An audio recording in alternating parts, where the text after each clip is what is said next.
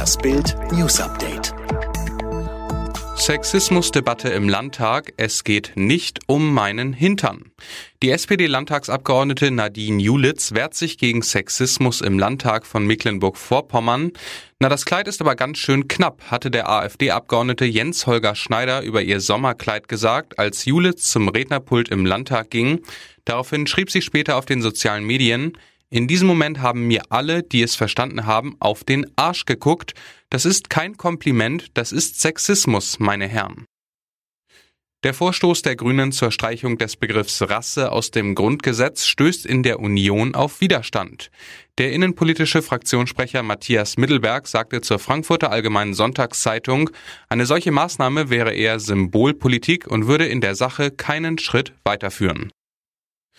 Amerikas Polizei kommt einfach nicht aus dem Rassenkonflikt heraus. Nach dem Tod des schwarzen Rayshard Brooks bei einem Polizeieinsatz in Atlanta ist die Polizeichefin der Stadt, Erica Shields, zurückgetreten. Bürgermeisterin Keisha Lance Bottoms forderte zudem, der Beamte, der den tödlichen Schuss abgegeben hatte, soll entlassen werden.